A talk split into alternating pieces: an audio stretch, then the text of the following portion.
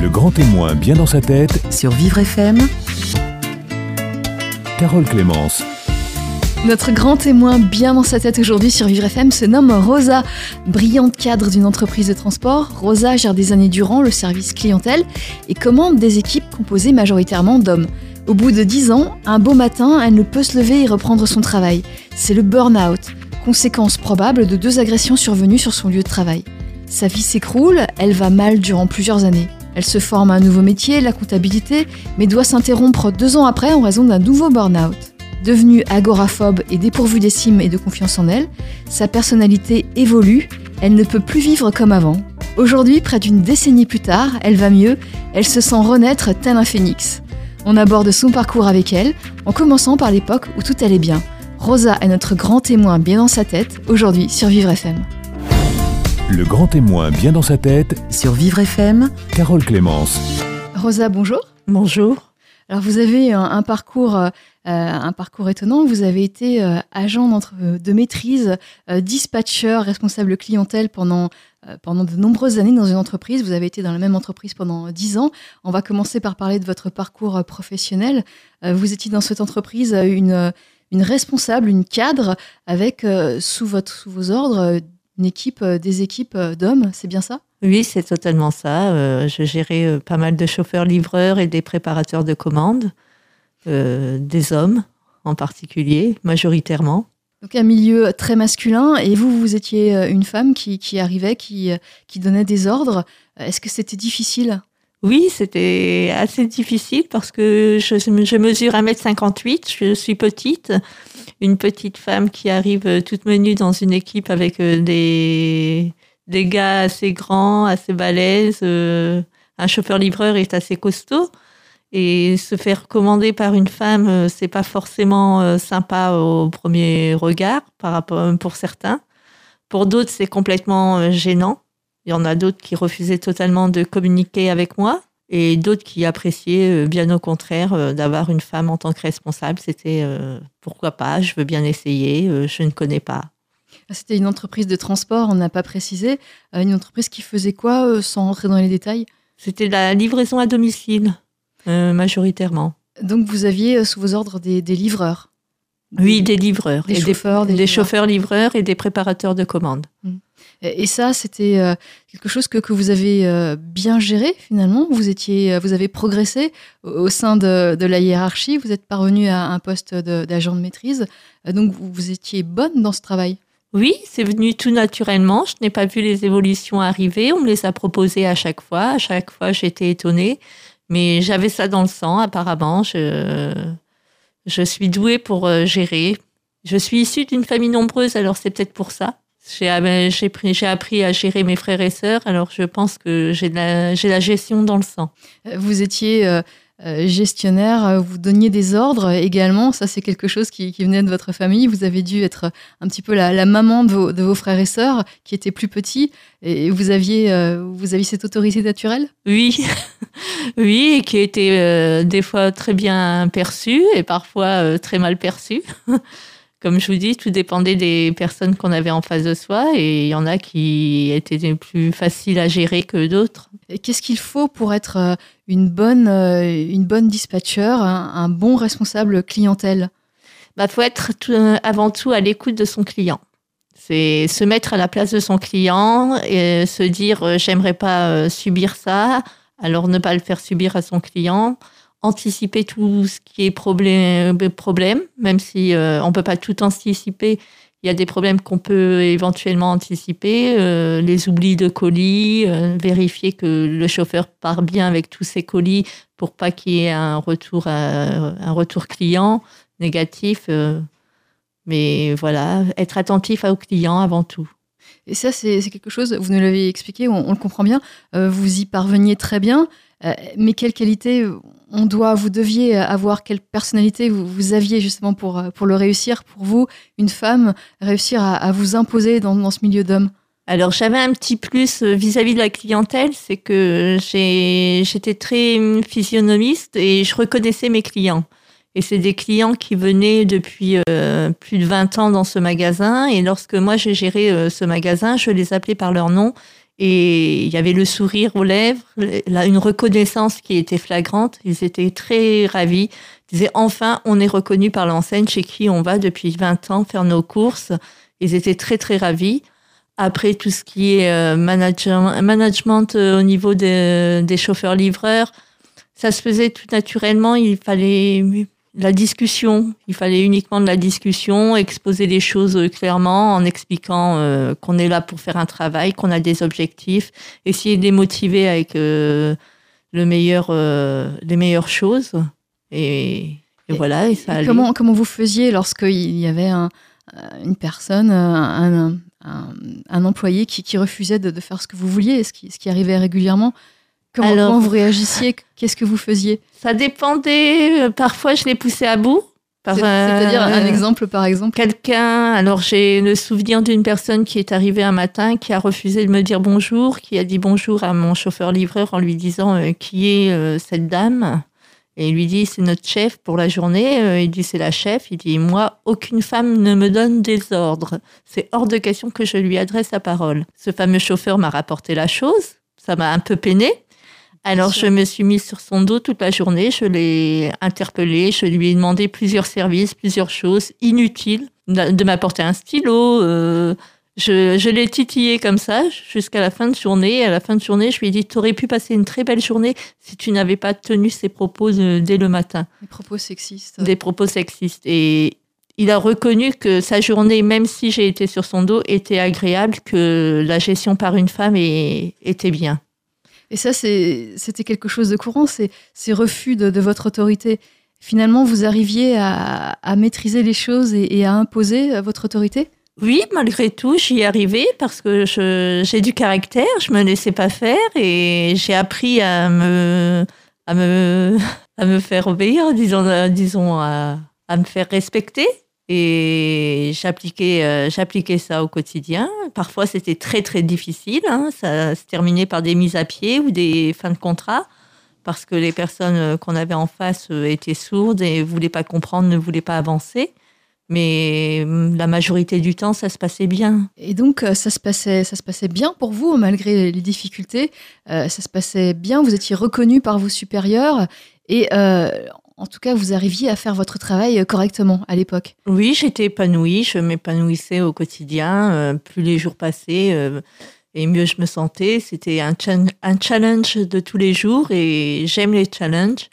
J'aimais dépasser mon chiffre d'affaires au quotidien. On, est, on était à l'affût de chaque jour. Chaque jour, fallait dépasser son chiffre d'affaires. Je le faisais cordial, bien. Je passais des paris avec le directeur du magasin.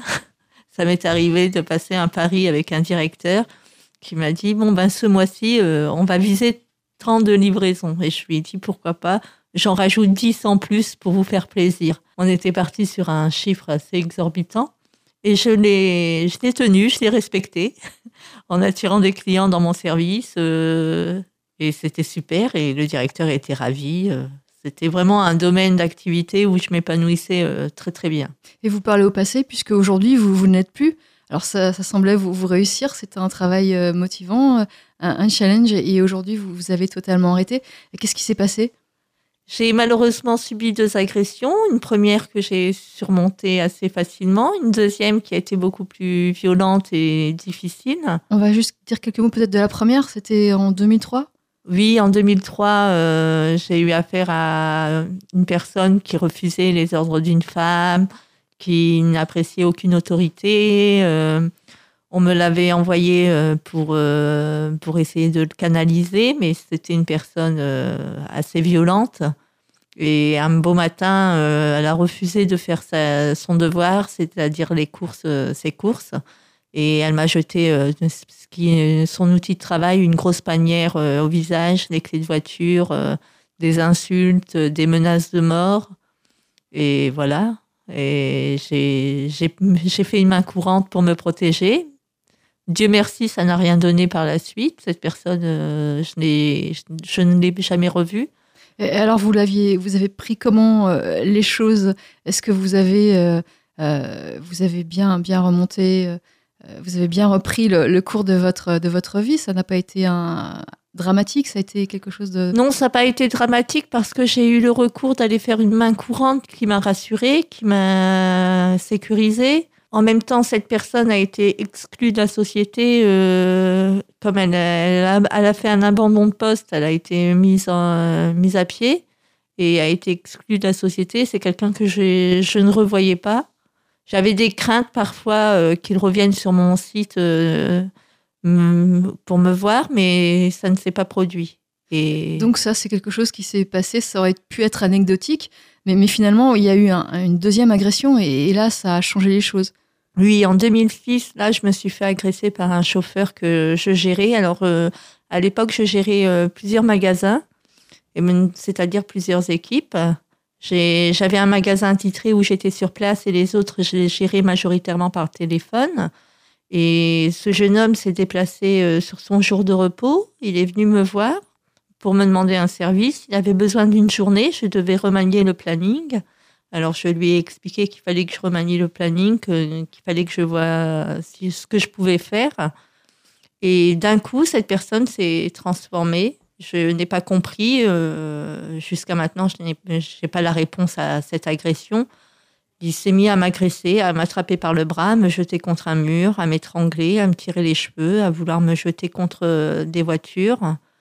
Ce qui m'a le plus choqué, c'est qu'il y avait des personnes dans la rue le magasin où je travaillais euh, possédait un stand de fleuriste qui était euh, à l'extérieur du magasin. Le fleuriste a vu l'agression mais n'a pas bougé. J'ai l'une de mes collègues euh, qui est sortie parce que mon service donne sur la rue.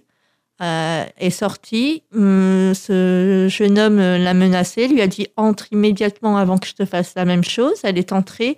Il n'a pas été chercher la sécurité du magasin. Je me suis retrouvée seule face à ce à ce type. Hein. Et j'ai eu l'opportunité à un moment donné de l'étrangler, de pouvoir m'échapper. Je me suis échappée, je suis entrée dans le magasin.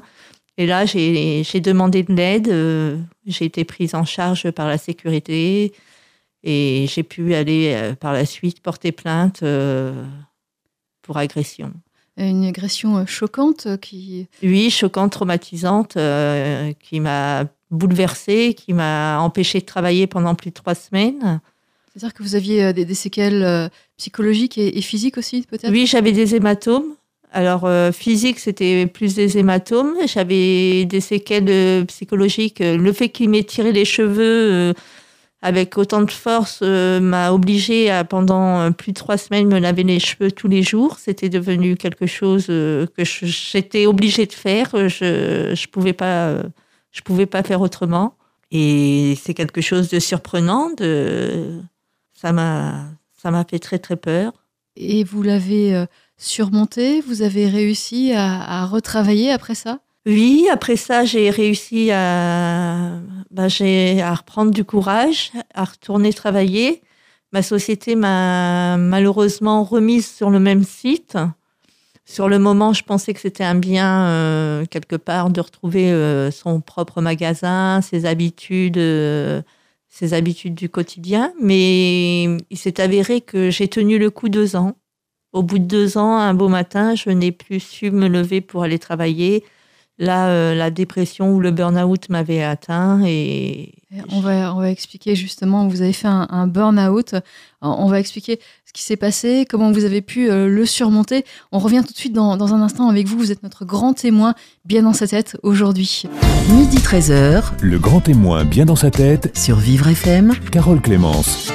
Rosa est notre grand témoin aujourd'hui, notre grand témoin bien dans sa tête sur Vivre FM. Aujourd'hui, nous parlons euh, de son parcours. Rosa qui avait une vie professionnelle très intéressante. Euh, elle était euh, agent de maîtrise, elle était dispatcher responsable clientèle dans une entreprise de transport et tout se passait bien jusqu'au jour où elle a subi plusieurs agressions, dont une en 2006, une agression violente qui a amené il a amené euh, deux ans plus tard à faire un burn-out. Vous identifiez vraiment ce burn-out à cette deuxième agression qui a eu lieu deux ans avant? Oui, tout à fait, parce que après cette agression, j'ai changé, mon comportement a changé, j'étais plus méfiante, j'avais peur de sortir, euh, de rester tard euh, le soir au travail, alors que c'était une chose que je faisais naturellement. J'étais devenue agressive, moins à l'écoute de mon personnel, j'imposais les choses, euh, j'étais J'étais différente. Moins, oui, moins dans le dialogue. J'étais moins dans le dialogue, j'étais plus dans j'imposais les choses, je ne demandais plus l'avis, euh, je ne travaillais plus en équipe. Je- J'avais une équipe, je leur imposais des choses et c'était comme ça et pas autrement. Et je le voyais pas forcément, mais c'était le mal, c'était le mal-être qui était en moi qui s'exprimait de cette manière.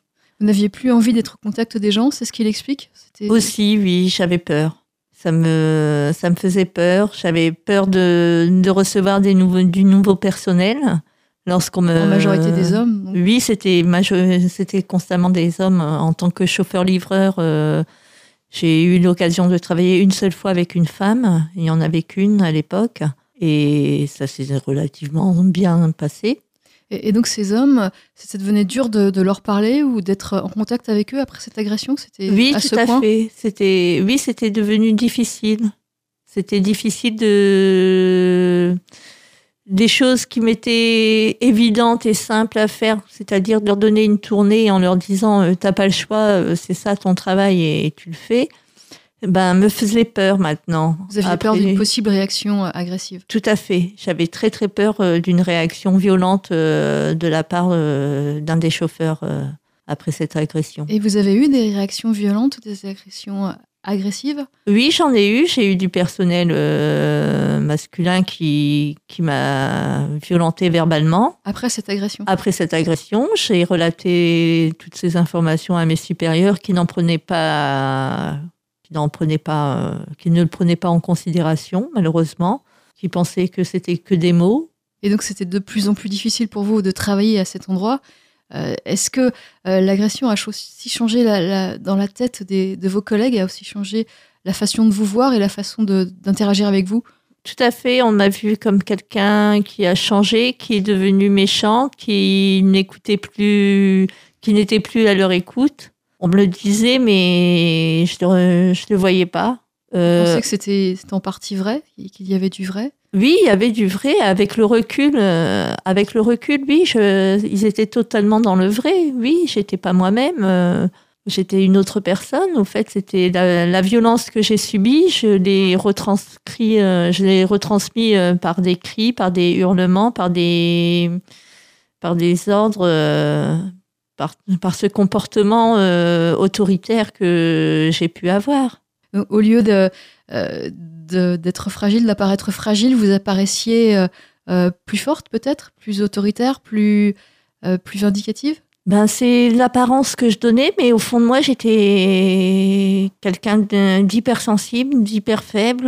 Je me sentais en insécurité totale au quotidien, mais, mais je ne voulais pas que ça se voie.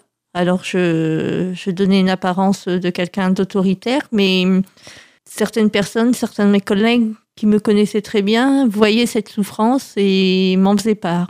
Me disaient, Rosa, faut faire attention là. euh, là ça ne va pas, euh, faudrait consulter, faudrait voir quelque chose, faudrait faire quelque chose. euh, et je restais sourd à ces, à ces propos. Et pourquoi? Parce que je ne le voyais pas, je, je- pour moi, c'était non, pour moi, c'était moi qui évoluais, moi qui, j'étais devenue autoritaire parce que mes supérieurs m'en demandaient un peu plus, que c'était la politique de la, soci- de la société et que c'était comme ça et pas autrement. Euh, C'est difficile pour vous l'idée d'aller voir un, un- un psychologue, par exemple, pour lui expliquer ce que vous ressentiez et essayer d'avoir de l'aide, demander de l'aide, c'était difficile? Bah oui, beaucoup. Ça, j'ai mis du temps avant d'y aller. Je suis allée voir une première psychologue euh, sous les conseils d'un ami.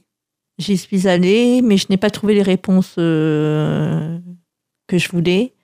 C'était très difficile. Elle m'a apporté plus de mal que de bien. Vraiment? Oui, j'y allais avec une boule au ventre, je ressortais avec euh, une boule au ventre. Et j'étais jamais apaisée. Je, je revenais, je râlais sur elle, je lui disais clairement ce que je pensais. Je pensais que ça allait faire quelque chose, euh, interagir euh, avec moi-même ou quelque chose, mais non, euh, rien ne se produisait. J'ai suivi cette thérapie pendant un an. Quand même. Oui, c'était un budget assez conséquent. Je n'avais pas un gros salaire. J'avais pas un gros salaire, mais bon, voilà, j'ai tenu le coup pendant un an. Au bout d'un an, voyant que ça ne donnait rien, j'ai décidé d'arrêter totalement. Là, je suis allée voir un médecin euh, généraliste, euh, mon médecin généraliste. Je lui ai expliqué à peu près euh, ce que je traversais et il m'a soignée par voie médicamenteuse pour une dépression. Donc ça, c'était vers 2007 2007, voilà. 2007, euh, courant fin 2007, début 2008. Et donc vous continuez à, travailler encore un an dans cette entreprise et puis en 2008, euh, vous avez un burn-out et là vous stoppez définitivement. Oui, un matin, euh, je me lève pour aller travailler et j'y arrive pas. Je décide de pas y aller. J'ai une boule au ventre. J'ai. Qu'est-ce qui fait que ce matin-là particulièrement vous ne Je ne sais pas. Je ne sais pas. C'était le 14 octobre. Je me souviens de la date. Je ne sais pas pourquoi, mais je, m'en souviens. J'ai pas pu. J'avais du mal à respirer. Je pouvais plus respirer. Je je pouvais pas marcher. Je m'imaginais au travail euh, me terroriser et j'ai pas pu. Et donc vous avez cessé euh, le travail.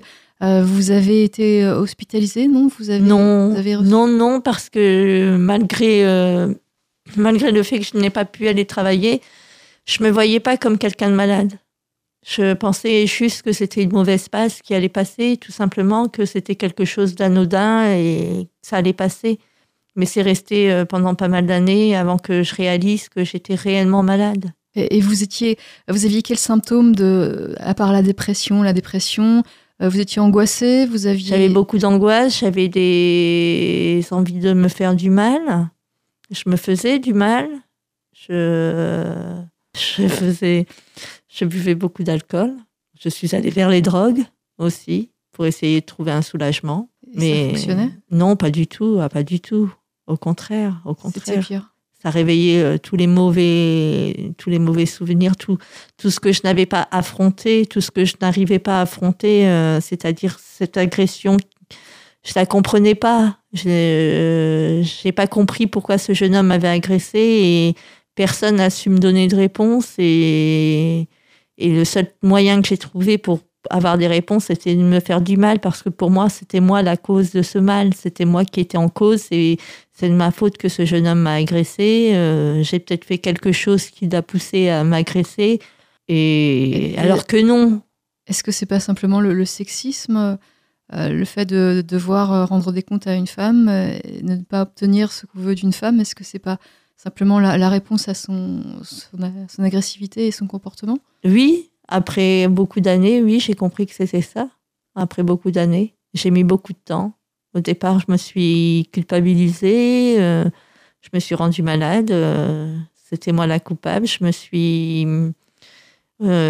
éloignée de, des gens, il était trop difficile pour vous de, de, réaliser, enfin de, de comprendre qu'une personne peut être euh, méchante avec vous parce que vous êtes une femme et qu'elle est un homme. C'est quelque chose qui était difficile pour moi. Pour moi, c'était impensable. Je je pouvais pas je pouvais pas comprendre ce point de vue parce que j'ai grandi au sein d'une famille nombreuse où tout le monde s'acceptait. Euh, j'ai des frères, euh, j'ai des sœurs, j'avais des amis. je n'ai jamais connu quelqu'un qui m'a dit moi je ne parle pas à une femme parce que c'est une femme, quoi. Ce problème-là, je n'avais jamais, jamais rencontré de ma vie. Et donc à l'époque, lorsque vous, travailliez, euh, avant l'agression dans, cette entreprise de transport, euh, vous avez découvert justement le, sexisme petit à petit, puisque étant la, seule femme cadre, la seule femme responsable, vous aviez autorité sur des hommes qui n'avaient pas forcément envie de, vous écouter, en tout cas de vous obéir. Est-ce que qu'est-ce que ça fait justement de, se rendre compte que des, personnes peuvent vous, mépriser, vous, euh, vous, haïr juste parce que vous êtes euh, différente, vous êtes une femme? Bah, on se rend compte qu'on est dans une société où les gens ont des pensées euh, et qu'ils y croient et qu'on peut pas les, je pouvais pas les empêcher de penser ce qu'ils pensaient honnêtement. Le seul moyen que j'avais c'était de leur prouver qu'ils avaient tort. J'essayais par des gestes, par, des, par ma manière de travailler, par euh, ma gestion, euh, de leur démontrer qu'une femme à, ce poste-là euh, avait, avait son droit, avait du mérite. Et parfois, ça marchait. Ça m'est arrivé qu'un de mes collègues m'ait dit honnêtement, j'avais beaucoup d'a priori. Tu m'as, conforté dans ce que je, ce que je pouvais penser. Il m'a dit euh, honnêtement, euh, j'aurais plus de mauvais avis euh, vis-à-vis des femmes. Tu es une bonne gestionnaire. J'ai apprécié, j'ai aimé travailler avec une femme. C'est très positif, ça. Oui, c'est valorisant, c'est valorisant, c'est réconfortant. C'est, on se dit, ben, on l'a pas fait pour rien. On essaie avec d'autres. Parfois ça marche, parfois ça marche pas du tout.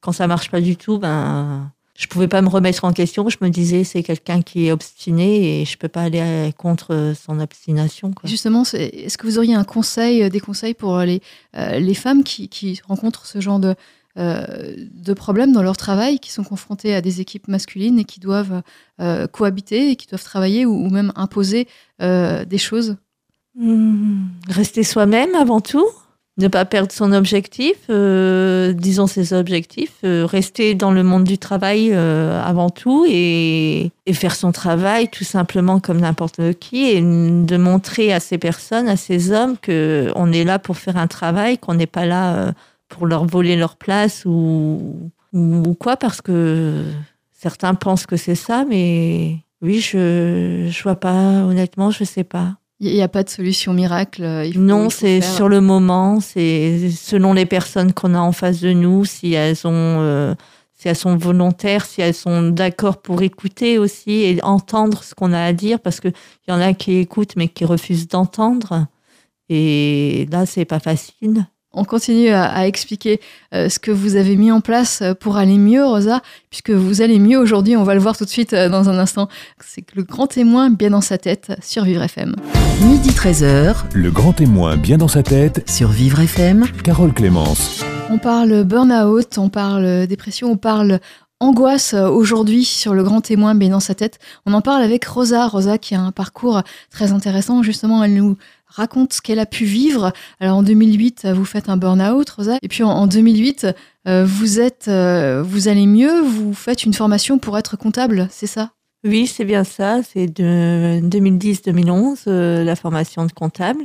Je décide de la faire pour pouvoir me sortir de cette dépression qui prenait beaucoup de place dans ma vie. J'ai suivi une formation de huit mois que j'ai réussi.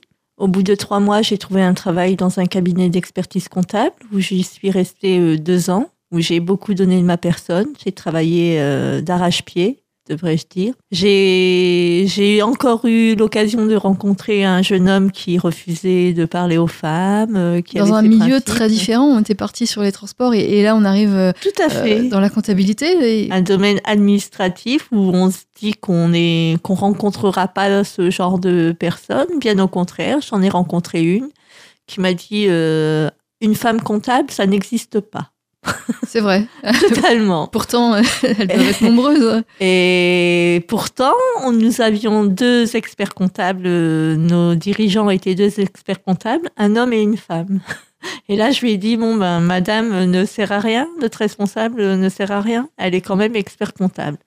Mais bon, en travaillant d'arrache-pied, euh, ça m'a, ça m'a fait sombrer euh, encore à nouveau dans une dépression où j'ai refait un burn-out que je n'ai pas vu venir, encore une fois. Il est arrivé de, la même manière que, que l'autre, que le premier C'était assez différent parce que là, euh, je travaillais vraiment euh, beaucoup, beaucoup.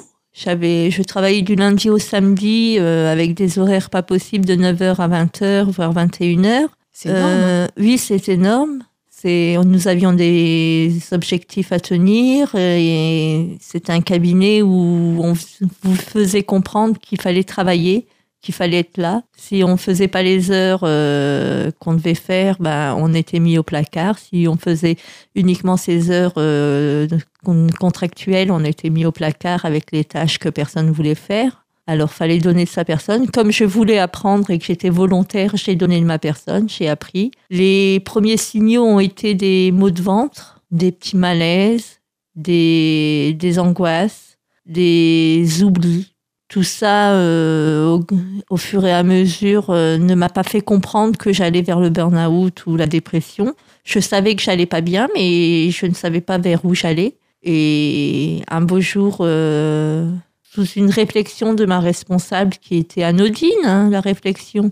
J'ai décidé, je me suis fâchée, j'ai décidé de demander une rupture conventionnelle de mon contrat. Et ça a choqué euh, mes, mes patrons, parce qu'ici, ils n'attendaient pas du tout. Même moi, honnêtement, je... C'est un coup de tête C'était un coup de tête, c'était c'était sur l'instant, c'était j'ai vu ça pour me sauver, disons pour euh, essayer. J'ai fait ça pour essayer de me sauver, euh, me sauver. Vous sentiez euh, que vous étiez à bout et, et que j'étais en danger. Oui, parce que je me nourrissais mal, j'avais un train de vie qui n'était plus du tout un train de vie normal, qui n'était pas du tout sain, et ma santé en, en avait pris un coup. Et, et est-ce que vous, vous euh, nous avez parlé euh, au cours de, de votre premier burn-out d'une tendance à, à vous faire du mal? C'est quelque chose qui s'est poursuivi, qui, qui a repris à cette époque-là? Tout à fait, et beaucoup plus fort parce que j'ai tenté euh, de mettre fin à mes jours par voie médicamenteuse. J'ai raté mon coup, Dieu merci. Heureusement. Oui, j'en suis, j'en suis ravie euh, maintenant parce que sur le moment, je, je voulais vraiment disparaître. Ça, c'était les conséquences euh, euh, d'une surcharge de travail. C'était le burn-out ou c'est encore la- l'agression, tout ce qui avait Non, c'est dans votre vie qui, qui revenait? C'est une surcharge de travail, l'agression, et plus profondément, euh, une agression dont je vous ai pas parlé, qui s'est produite quand j'avais 20 ans, que j'avais complètement occulté de mon esprit pendant toutes ces années. Et lors d'un entretien d'embauche, je me suis rendue dans une rue dans Paris, dans le 8e arrondissement. Et là, j'ai vu une enseigne qui m'a ravivé euh, tous ces mauvais souvenirs de ce- cette fameuse nuit où je me suis fait agresser. Et ça m'a bouleversée. C'est plutôt ça qui m'a donné envie de mettre fin à mes jours. Et ça, c'était. C'est quelque chose qui reste difficile euh, pour moi. euh. J'ai des flashbacks qui reviennent petit à petit. euh, C'est après 20 ans, c'est une agression que j'ai subie quand j'avais 20 ans. J'en ai 43 à la date d'aujourd'hui. J'ai vécu pendant des années sans y penser une fraction de seconde. Je ne sais pas comment j'ai fait, comment mon esprit a fait, jusqu'au jour où j'ai vu cette enseigne. Tout m'est revenu et disant tout non, j'ai des flashbacks jusqu'à aujourd'hui qui reviennent et qui me pourrissent un peu ma vie. Et ça, ça vous, allez, euh, vous allez consulter euh, un psychologue, des psychologues Je suis en thérapie, je suis suivie par un CMP, par un psychiatre, par une psychologue. Et ça aide Ça vous Oui, aide ah oui, énormément. Ça m'a beaucoup aidé, ça m'a aidé à comprendre. pour ne- euh, plus, ne plus y penser, ne plus avoir de, de flash Bah, j'ai compris déjà une chose, c'est que j'étais une victime. Ce n'était pas de ma faute. Parce que quand c'est revenu, je me suis culpabilisée alors que ce n'est pas moi. J'ai été victime. Pour oublier, pour, euh, bah, j'essaie de faire un, un vide total euh, de la tête. Euh, je, j'inspire, j'expire, je fais des exercices de respiration. Je, j'essaie de sortir, de m'occuper, euh, je lis. Et ça marche? C'est c'est efficace? C'est parfois efficace, parfois non. Mais mais faut le faire. Faut se donner les moyens d'essayer. Et, et aujourd'hui, donc aujourd'hui, en, en 2018, euh, vous en êtes où psychologiquement? Alors euh, aujourd'hui, en 2018, je suis toujours euh, suivie par un hôpital de jour qui m'a envoyé faire un stage de remobilisation professionnelle au Media Lab, euh, où j'ai appris à reprendre confiance en moi, à retrouver une estime de moi. C'est un stage sur lequel euh, j'y étais allée un peu à reculons en me disant euh, je sais pas ce que ça va m'apporter, j'ai pas envie de connaître des gens, j'ai pas envie de côtoyer d'autres gens. Et bien au contraire, Qui est devenu agoraphobe et, et même un peu phobique social Vous ne fait. plus sortir ni voir de. La société me faisait peur. Les gens me faisaient peur. J'attendais la nuit pour faire mes courses. Je voulais pas qu'on me voie. Je voulais être invisible. disparaître. Voilà, je voulais disparaître. Et ce stage, euh, bien au contraire, m'a m'a fait entrevoir d'autres choses, m'a fait voir qu'il y avait eh ben, d'autres personnes qui étaient aussi dans la douleur et dans la souffrance comme moi, qui avaient traversé le- les mêmes épreuves, voire pire. Et, et ça, ça aide.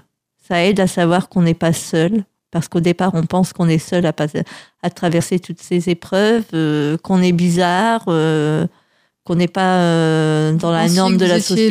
La, la cause de ces agressions et que c'était euh, le fait d'être euh, différente ou, ou, euh, d'avoir un profil de victime plus que d'autres, c'est ça Vous pensez à que fait. vous attiriez Oui, je, pensais que c'était moi qui provoquais toutes ces choses, toutes ces agressions que j'ai pu avoir. euh, Tout... Et ça, ça vous faisait du mal. Oui, Et vous avez réussi à, à penser euh, différemment, à, à imaginer que Ce n'était pas votre faute et ça, ça vous a aidé?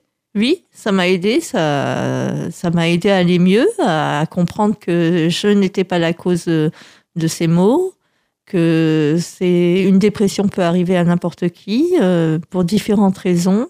J'ai repris confiance, euh, je vous dis, euh, grâce au stage que j'ai suivi. Aujourd'hui, vous avez pu, au cours de ce stage de, deux mois, vous avez pu travailler en groupe, côtoyer des collègues, d'autres stagiaires comme vous. Et aujourd'hui, vous pouvez parler, interagir avec d'autres sans, sans, angoisse, sans stress, sans, sans souci. C'est, vous êtes redevenu la Rosa d'avant? Oui, disons, je suis redevenue la Rosa d'avant, mais avec un, avec euh, quelque chose en plus, c'est que maintenant j'ai tendance à me surveiller, à, surveiller mon corps, à surveiller les, petites alertes qu'ils peuvent euh, avoir. J'ai peur d'une rechute. On n'est pas à l'abri et je fais attention à ça. Mais oui, je me, je me suis retrouvée un peu, je me suis retrouvée dans le relationnel clientèle parce que j'aimais, euh, j'aimais beaucoup parler aux gens. J'ai perdu à un moment donné euh, cette relation euh, de discussion avec, euh, avec les gens. Vous n'en voulez plus et, aujourd'hui vous êtes de nouveau dans cette recherche Vous voulez Oui, aujourd'hui je suis en recherche. je me dis, j'ai envie d'apprendre des, des, autres, j'ai envie de communiquer, j'ai besoin de communiquer, j'ai besoin d'être entouré, d'être, d'être, comment dire, de compter dans cette société d'avoir ma place au sein de cette société. Alors ça, c'est une volonté, mais est-ce que vous avez toujours des, euh, un stress, toujours une angoisse euh, en compagnie des autres, ou alors vous êtes euh, totalement guéri, on peut dire que vous êtes débarrassé de, tout ça, de tout ce négatif? Non, il y a quand même certaines angoisses qui reviennent. Toujours un petit peu de manque de confiance en soi, c'est surtout ça. Mais grosso modo, je suis plus vers la voie de la guérison je, suis, je me sens plus euh, guérie euh, qu'autre chose. Alors, vous, vous avez encore un, manque de confiance en vous. Euh, vous qui, qui étiez dispatcheuse, responsable clientèle, et, vous aviez des, des, équipes sous vos ordres. à l'époque, vous étiez confiante, vous étiez totalement confiante J'étais sûre de moi, j'étais j'étais quelqu'un de sûr. Et... Vous pensez que vous allez pouvoir retrouver cet état d'esprit, cette euh, cette confiance C'est en voie, oui, je pense. Oui, oui, c'est en voie, c'est en cours. Je pense qu'avec le temps, euh, j'arriverai à récupérer euh, toute cette force que j'avais. Et comment vous vous définiriez aujourd'hui? Comme un phénix. Je, je, renais de mes cendres et je n'ai pas fini de renaître. Pour moi, je, je suis un phénix. Mais en tout cas, Rosa, merci. On vous souhaite de retrouver euh, tout ce que vous souhaitez, de, euh, de renaître euh, totalement de, vos cendres.